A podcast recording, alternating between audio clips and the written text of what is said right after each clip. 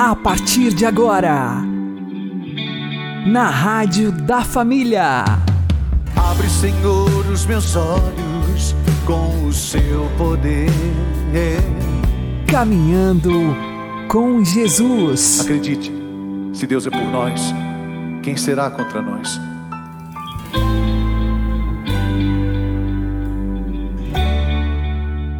Olá, meu querido irmão e minha querida irmã, ouvintes da Rádio Regional Esperança e também aqueles que nos ouvem pelo YouTube e Spotify. Eu sou João Cláudio e este é o programa Caminhando com Jesus. E vamos caminhar com Jesus em nome do Pai, do Filho e do Espírito Santo. Amém. Inspirai, ó Senhor, as nossas ações e ajudai-nos a realizá-las para que em vós comece e para vós termine tudo aquilo que fizermos. Por Cristo Senhor nosso. Amém.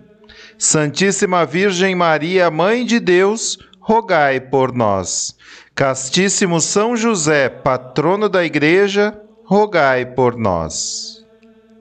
Estamos numa guerra não contra os homens, mas contra as forças espirituais do mal espalhadas nos ares. E a única forma de sairmos vencedores é nos revestindo da armadura de Deus, através da oração. Vamos aprender com o Padre Léo. Hoje, meus irmãos, nós temos convicção profunda. Em Betânia, nós temos quatro momentos diários eu sou capaz de, de, de, afirmar que tem muito convento religioso de freire e de padre que não reza tantas vezes feito nós em Betânia. Nós temos a oração da manhã, todos os dias, nós temos a oração do meio-dia, todos os dias em comunidade, nós temos a celebração da Eucaristia todos os dias à tarde, nós temos a oração da noite todos os dias em comum. E aí, além disso, cada consagrado tem que tirar uma hora por dia para estar diante do Santíssimo. O consagrado de Betânia tem cinco momentos de oração diária. Os monges têm sete. Mas por quê? Porque nós queremos ser mais bonitos que os outros? Não, porque nós sabemos que estamos em batalha. E essa batalha está aí no começo do texto que inspira a manhã toda de hoje. Essa batalha não é contra homem, não é contra o traficante, não é contra aquele meio de comunicação que está na mão de um poderoso, não. Essa batalha é contra os espíritos malignos, essa batalha é contra o encardido. E com um detalhe: ele não tem mais nada para perder. Ele sabe que é derrotado. Ele não tem o que perder. E é terrível lutar contra alguém que não tem mais o que perder, porque quem não tem o que perder não tem como se proteger. Ele faz qualquer coisa, nada suja-o, porque ele já é imundo. O único objetivo dele não é para si, ele sabe que é um derrotado. O objetivo é levar você para viver naquela podridão, naquele inferno. E o pior, criar inferno para as pessoas.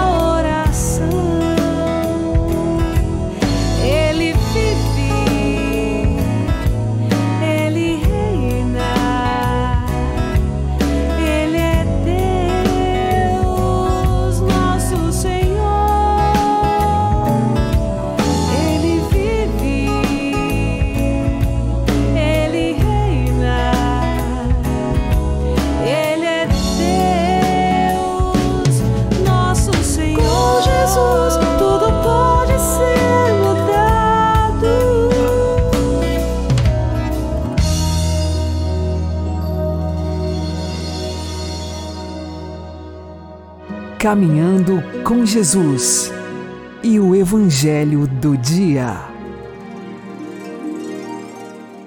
O Senhor esteja conosco, Ele está no meio de nós. Anúncio do Evangelho de Jesus Cristo segundo João. Glória a vós, Senhor. Naquele tempo, disse Jesus aos seus discípulos: quando vier o defensor que eu vos mandarei da parte do Pai, o Espírito da Verdade que procede do Pai, ele dará testemunho de mim. E vós também dareis testemunho, porque estáis comigo desde o começo.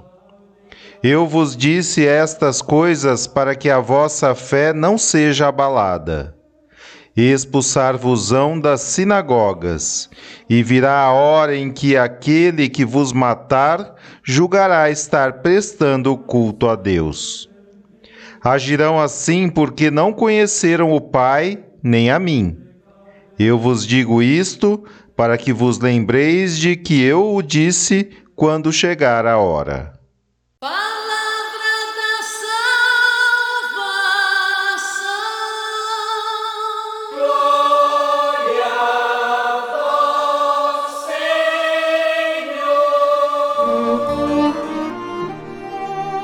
Agora, a homilia diária com o Padre Paulo Ricardo.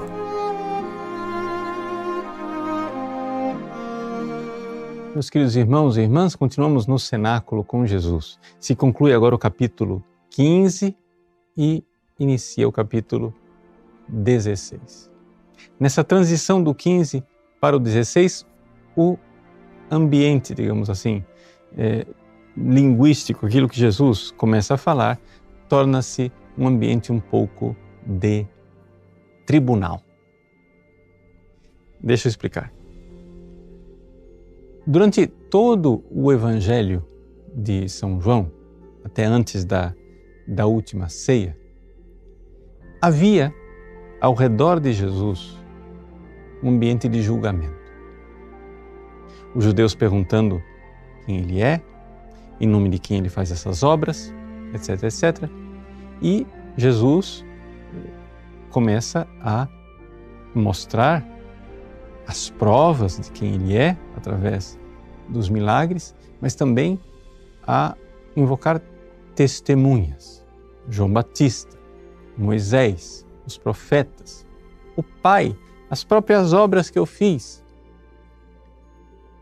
Mas os judeus não querem realmente fazer justiça, decidem condená-lo, até mesmo depois que ele ressuscita Lázaro. Alguém precisa morrer, diz Caifás. Convém que um homem só morra para que a nação não pereça. Pois bem, esse julgamento iníquo que aconteceu antes da última ceia, agora Jesus tem diante dos olhos a história futura da igreja. E começa a nos mostrar que a história da igreja será modelada à sua história. Ou seja, a história da igreja é a história de Jesus.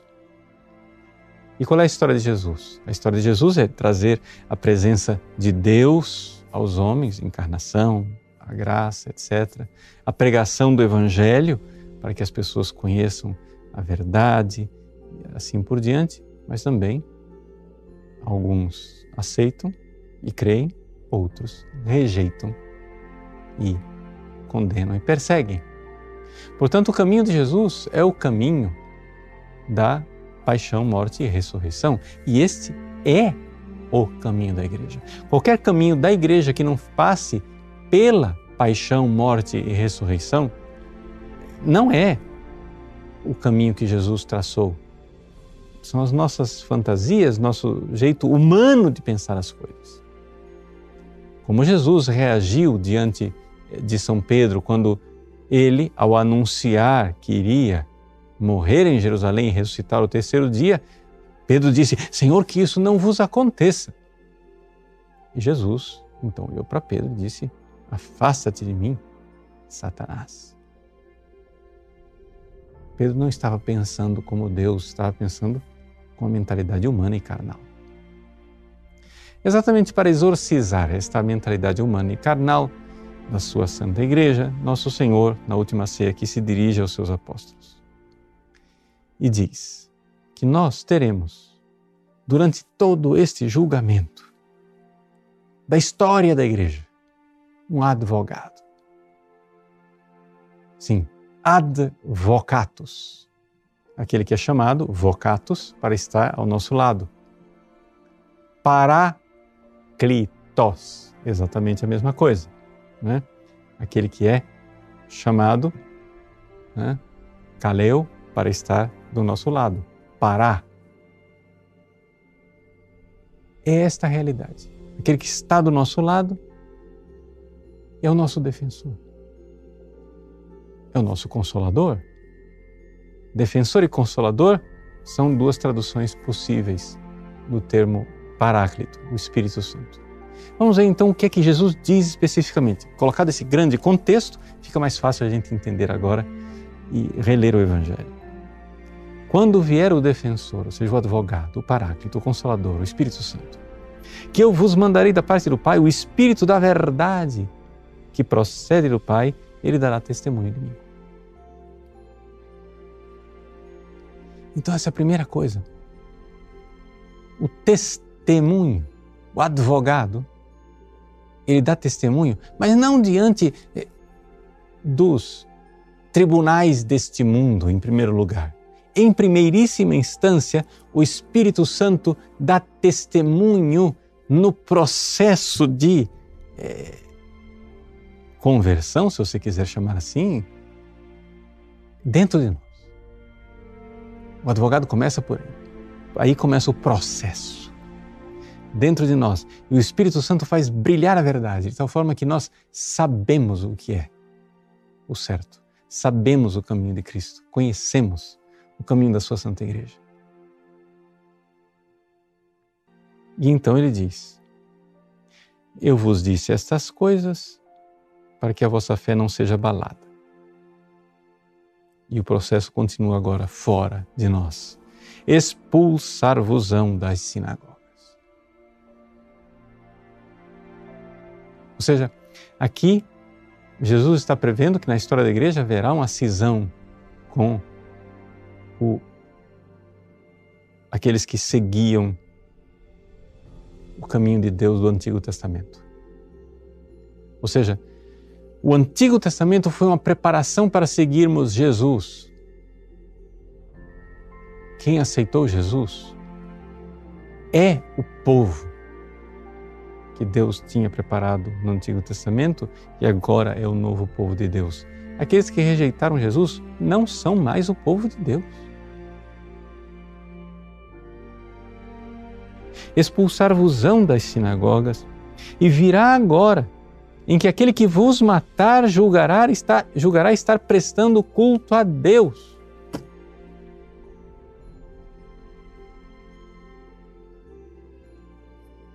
Vejam como isso fala de tantos momentos da história da igreja até hoje. Quando cristãos fiéis são tratados como se eles fossem os infiéis. Aqueles, os verdadeiros católicos, são tratados como se fossem os católicos falsos, os católicos eh, intolerantes, fechados, radicais, etc, etc. Agiram assim porque não conheceram o Pai e nem a mim. Por que, é que não conheceram? Porque é o Espírito Santo, o Espírito da verdade, quem faz com que a gente realmente é, conheça. E eu vos digo isso para que vos lembreis de que eu o disse quando chegar a hora. Então, aqui Jesus está colocando com suas chamas de amor no nosso coração uma memória uma memória de amor, para que vos lembreis. Sim, meus irmãos, o processo continua. mas nós temos um defensor.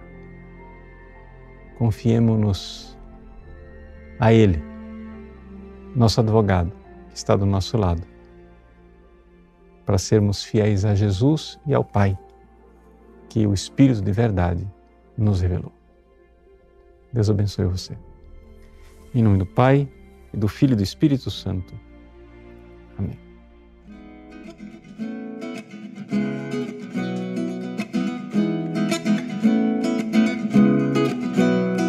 O amor de Deus foi derramado em nossos corações por seu Espírito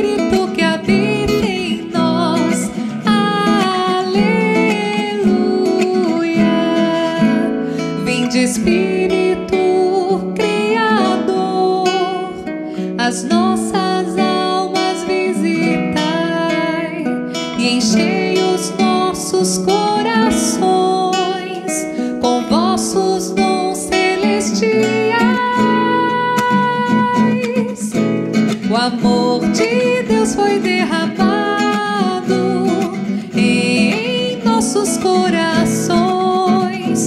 seu Espírito que habita em nós.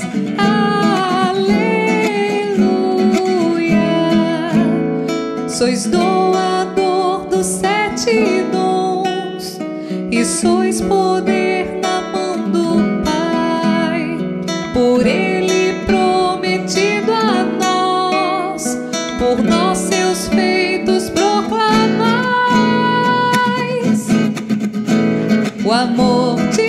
Deus foi derramado em nossos corações por seu Espírito que habita em nós. Aleluia.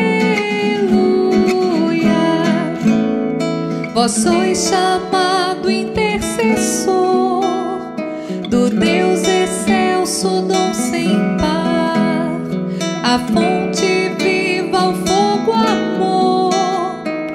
a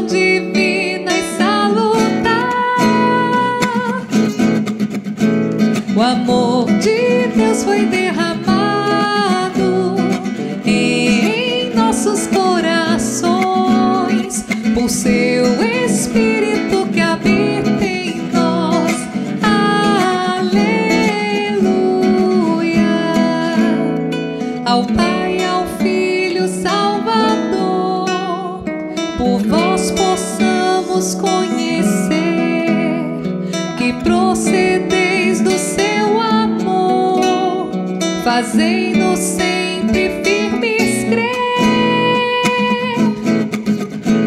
O amor de Deus foi derramado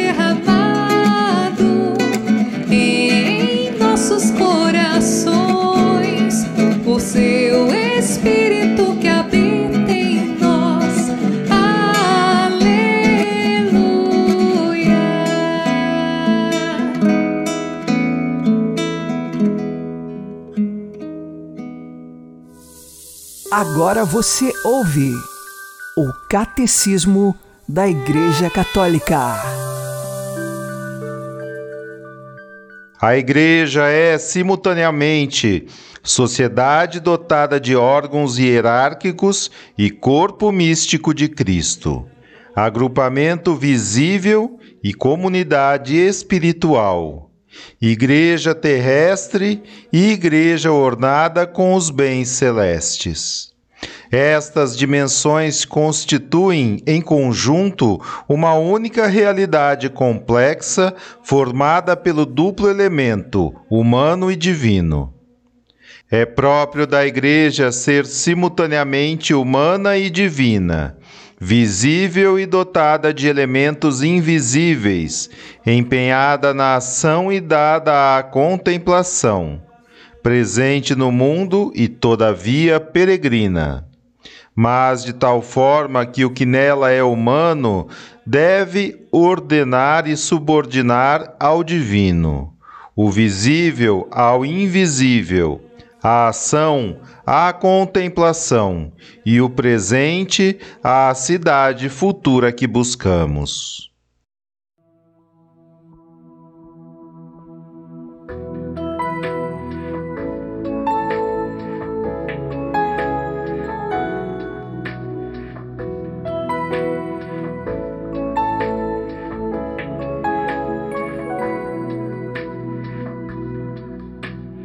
Lá está o meu tesouro, lá onde não há choro, onde todos cantaremos juntos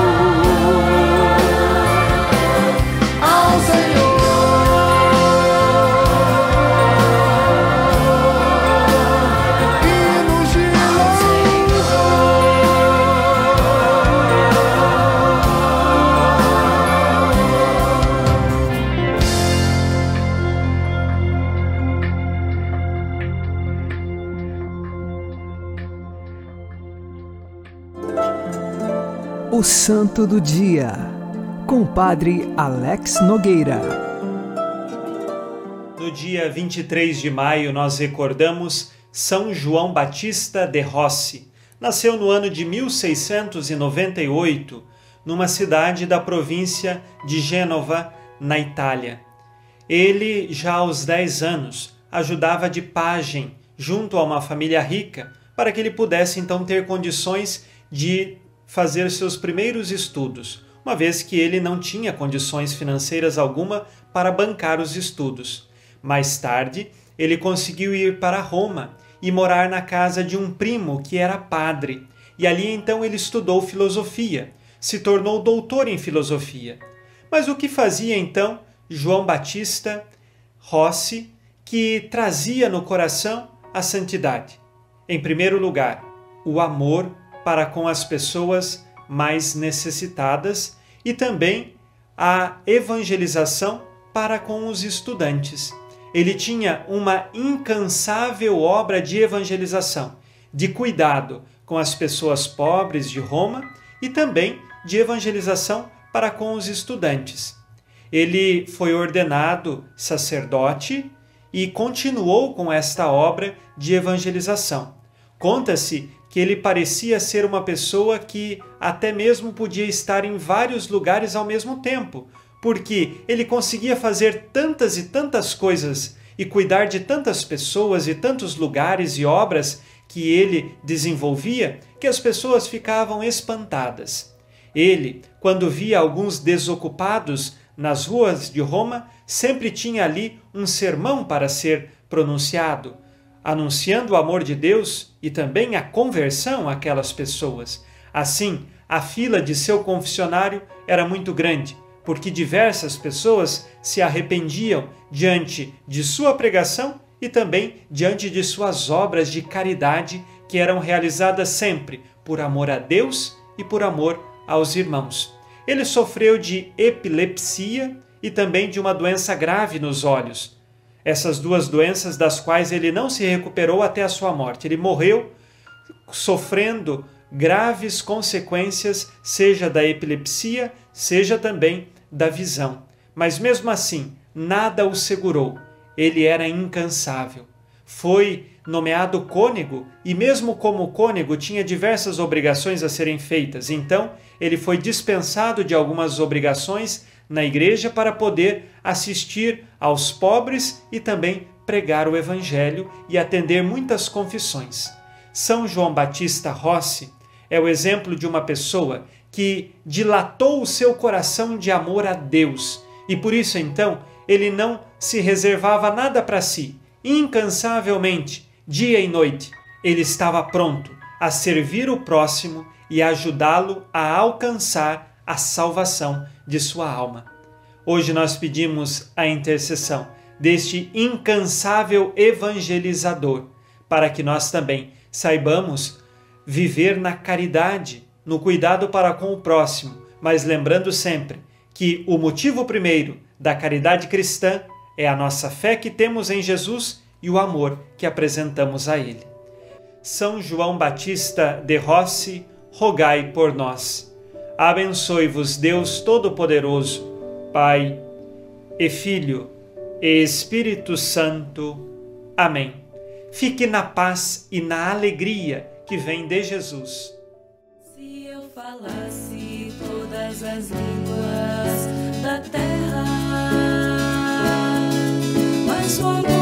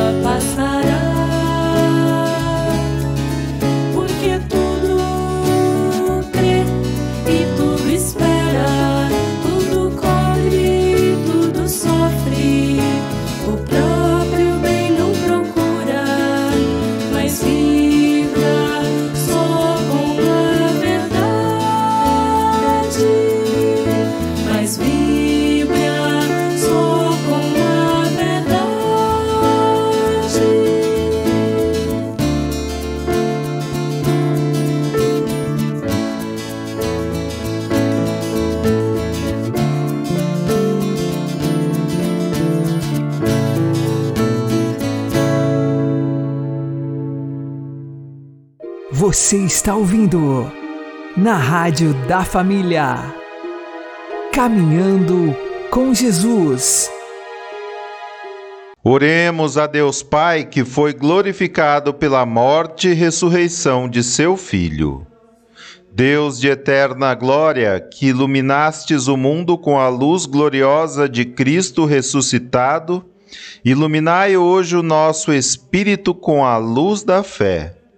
Vós que por meio de Cristo ressuscitado enviastes ao mundo o Espírito Santo, acendei em nossos corações o fogo do vosso amor pelos méritos da cruz de Cristo que morreu para libertar o mundo, dai a todos os homens a paz e a salvação. Nós vos pedimos, Deus misericordioso, que os dons recebidos neste tempo pascal deem fruto abundante em toda a nossa vida. Por nosso Senhor Jesus Cristo, vosso Filho, que é Deus convosco na unidade do Espírito Santo. O Senhor nos abençoe, nos livre de todo mal e nos conduza à vida eterna. Amém. E que Maria e José nos conduzam pelas mãos para que continuemos caminhando com Jesus.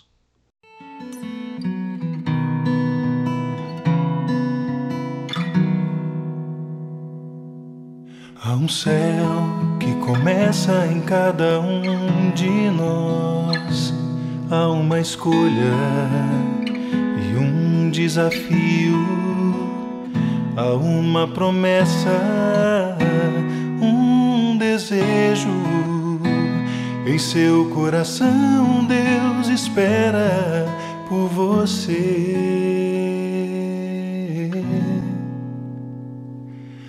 Há um céu que começa em cada um de nós há uma vocação e um chamado, há uma pergunta, uma resposta. Em seu coração, Deus espera por você. Dentro de você, alguém espera seu coração ele espera dia e noite por você. Ele te chama no fundo do seu coração. Ele te ama, te escuta, te espera. Há um céu que começa em cada um de nós.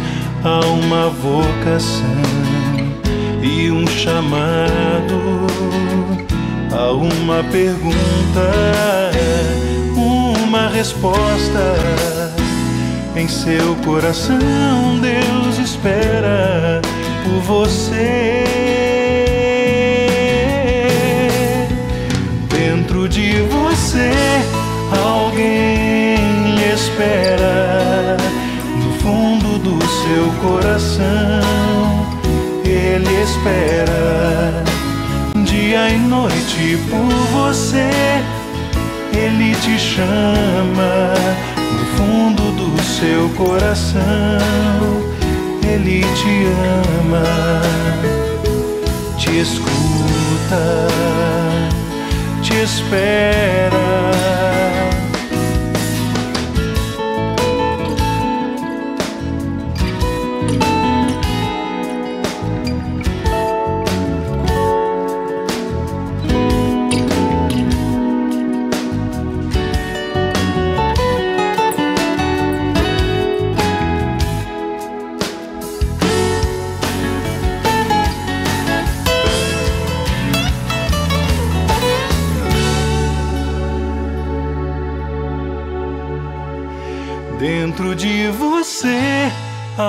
Alguém lhe espera. No fundo do seu coração, ele espera. Dia e noite por você, ele te chama. no fundo do seu coração. Ele te ama. Dentro de você, alguém lhe espera seu coração, ele espera dia e noite por você. Ele te chama no fundo do seu coração, ele te ama, te escuta, te espera.